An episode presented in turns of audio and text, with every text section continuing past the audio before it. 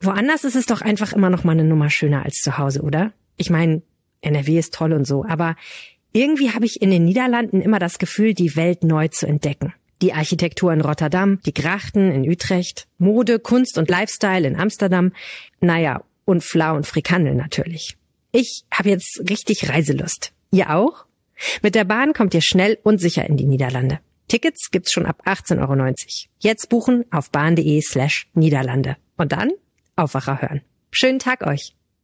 Es kann doch nicht sein, dass das so ungleich verteilt ist und dass das so sehr darauf ankommt, was die Eltern leisten, sei es in Form von Engagement im äh, Förderverein oder sei es einfach durch Geld. Mehrere tausend Euro pro Jahr geben Eltern für die Schule aus. Hefte, Stifte, aber auch Klassenfahrten und spezielle Kurse gelten als persönliche Ausstattung und müssen von den Eltern bezahlt werden.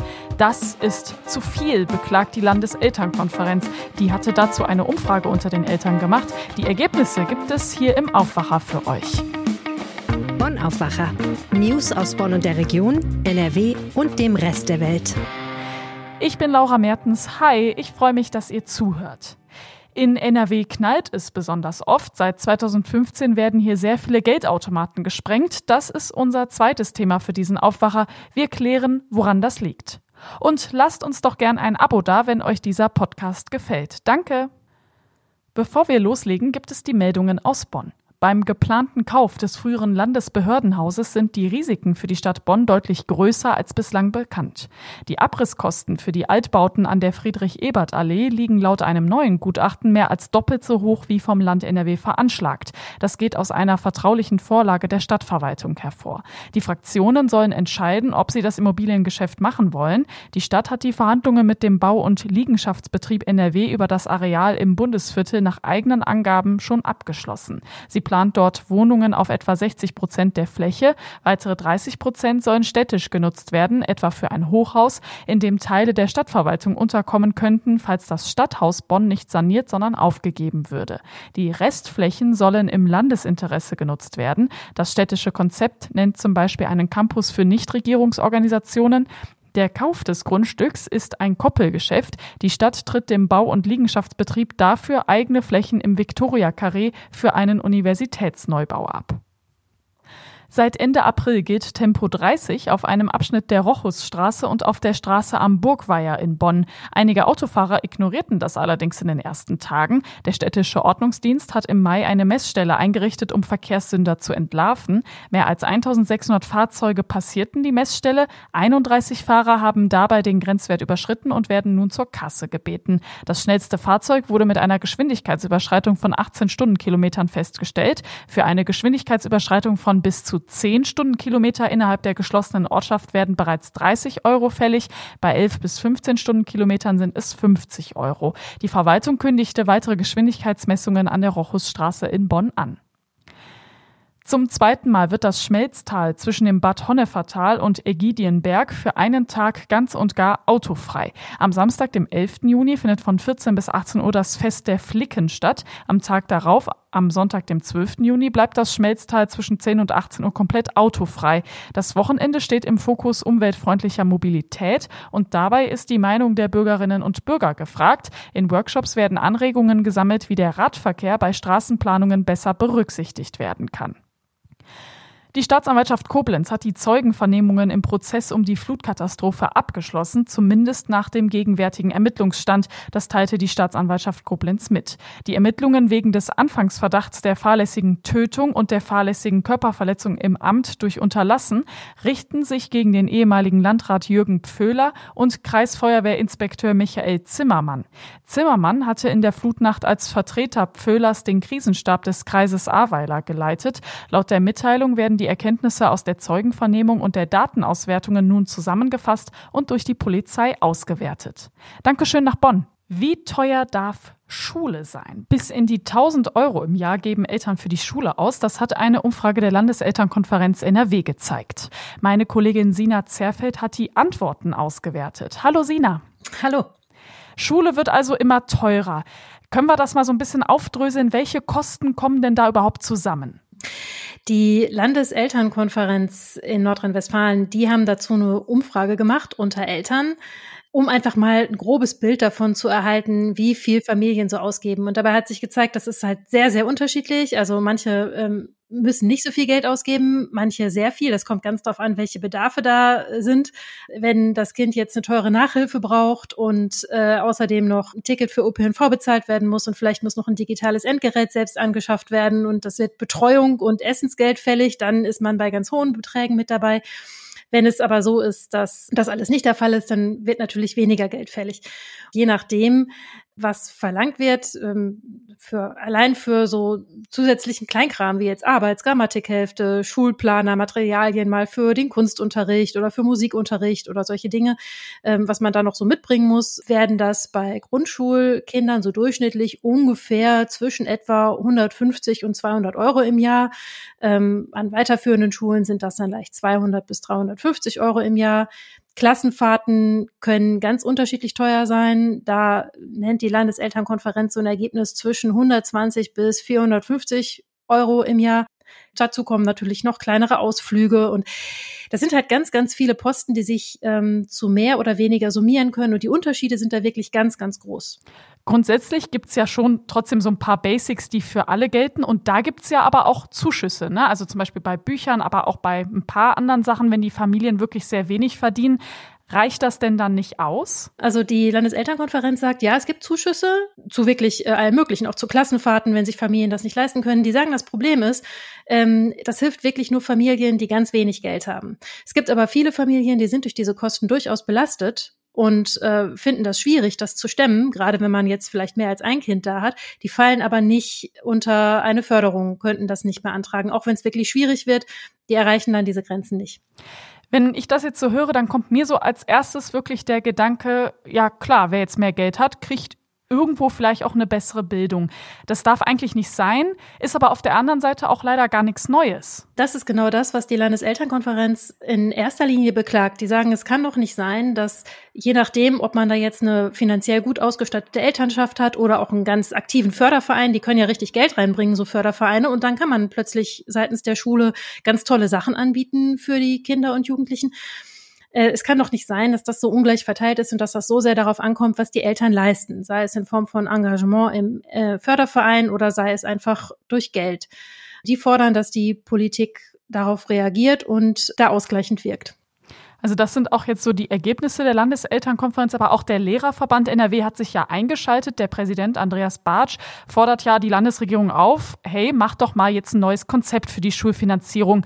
Da habe ich mich gefragt, wie könnte das denn aussehen? Also gibt es überhaupt irgendwelche Ideen für Lösungen für dieses Problem? Ja, diese Forderung nach einer ganz neuen Schulfinanzierung, die hat der Lehrerverband jetzt auch nicht allein, sondern das wird von allen möglichen Stellen gefordert. Das wird auch von Gewerkschaften gefordert. Das wird von ähm, Interessenvertretern von Lehrern und von Eltern gefordert. Die Schulfinanzierung ist für viele Schulen überhaupt nicht auskömmlich. Diese Förderprogramme ähm, werden viel kritisiert, die ist dann für, sagen wir mal, digitale Endgeräte. Dann gibt es ein Förderprogramm, das läuft aber irgendwann aus und dann muss die Schule selber gucken, wie sie zurechtkommt ähm, mit dem mit der Wartung von angeschafften digitalen Endgeräten und äh, wie sie dann weitere Jahrgänge versorgt. Ähm, das betrifft nicht nur digitale Endgeräte, sondern auch viele weitere Dinge, die halt dann in Förderprogrammen, wo dann äh, einmal eine Einführung unterstützt wird und dann weiß man aber nicht, wie es weitergeht. Das sorgt auch für einen großen Verwaltungsaufwand. Und insgesamt beklagen die Schulen, dass die Finanzierung einfach nicht auskömmlich ist und äh, dass sie damit nicht so ein gutes Bildungsangebot für alle schaffen können. Wie die Politik darauf reagiert, ist zum Beispiel, das ist unter dem Stichwort Talentschulen läuft das häufig, aber eigentlich kann man sagen, die Schulen, die an besonders herausfordernden Standorten stehen, die sollen ganz besonders viel Geld erhalten, mehr Personal und äh, mehr Geld für Ausstattung. Das ist so eine Idee. Das muss halt dann herausgehandelt werden. Außerdem sagt das Land, der Bund muss sich da stärker einbringen. Das Land alleine kann das nicht stemmen. Es wird richtig viel Geld kosten, alle Schulen wirklich richtig gut auszustatten. Da gibt es viele Ideen, aber es gibt da auch wahnsinnig viel zu tun und es gibt im Augenblick nicht wirklich eine klare Linie, woher das Geld denn kommen soll. Eltern in NRW geben immer mehr Geld für die Schule aus. Besonders teuer sind dabei digitale Endgeräte, Tickets für Bus und Bahn, aber auch klassische Klassenfahrten. Daraus können sich Ungleichheiten ergeben. Deshalb fordert unter anderem der Lehrerverband NRW jetzt neue Strategien für die Schulfinanzierung. Meine Kollegin Sina Zerfeld hatte die Infos dazu. Danke dir, Sina. Danke. Und wir kommen zu unserem zweiten Thema für diesen Aufwacher. Es geht auch um Geld. Fast jede Woche bekommen wir Bilder und Nachrichten zu gesprengten Geldautomaten bei uns in NRW. Das sind wirklich Bilder der Verwüstung und oft gibt es dann keine Spur von den Tätern. Christian Schwertfeger, Chefreporter der Rheinischen Post, hat jetzt ausgewertet, wo es besonders häufig knallt. Da geht es um den Zeitraum von 2015 bis heute. Hallo Christian. Hi. Die meisten Sprengungen gab es in Köln, schreibst du in deinem Text, weil es da wahrscheinlich auch einfach die meisten Automaten gibt. Was jetzt bei den Kreisen auffällt, da ist es nie weit bis zur Grenze. Ist das Zufall? Nee, das ist kein Zufall. Wenn man Kleve sieht, äh, die weit vorne liegen, wenn man äh, Wesel sieht, die auch in den negativen Top Ten, nennen wir sie jetzt mal, äh, der Geldautomatensprengungen weit oben vertreten sind, sind das natürlich die Kreise, die direkt an der Grenze liegen, die kommen schnell rüber und sind dementsprechend über die Autobahn wieder schnell zurück die Täter sind ja auch krass rücksichtslos. Ne? Also die Bilder, die man immer sieht, die sehen total dramatisch aus. Ja, absolut. Also die haben ihr äh, Sprengverhalten geändert in den äh, letzten ein, zwei Jahren. Die sprengen jetzt mittlerweile mit echt massiven Sprengstoff und äh, da sind die Schäden dann auch entsprechend hoch. Die Banken hatten sich ja auch äh, in den Laufe der Jahre den Sprengungen vorgesorgt, indem sie die Automaten besser gesichert haben.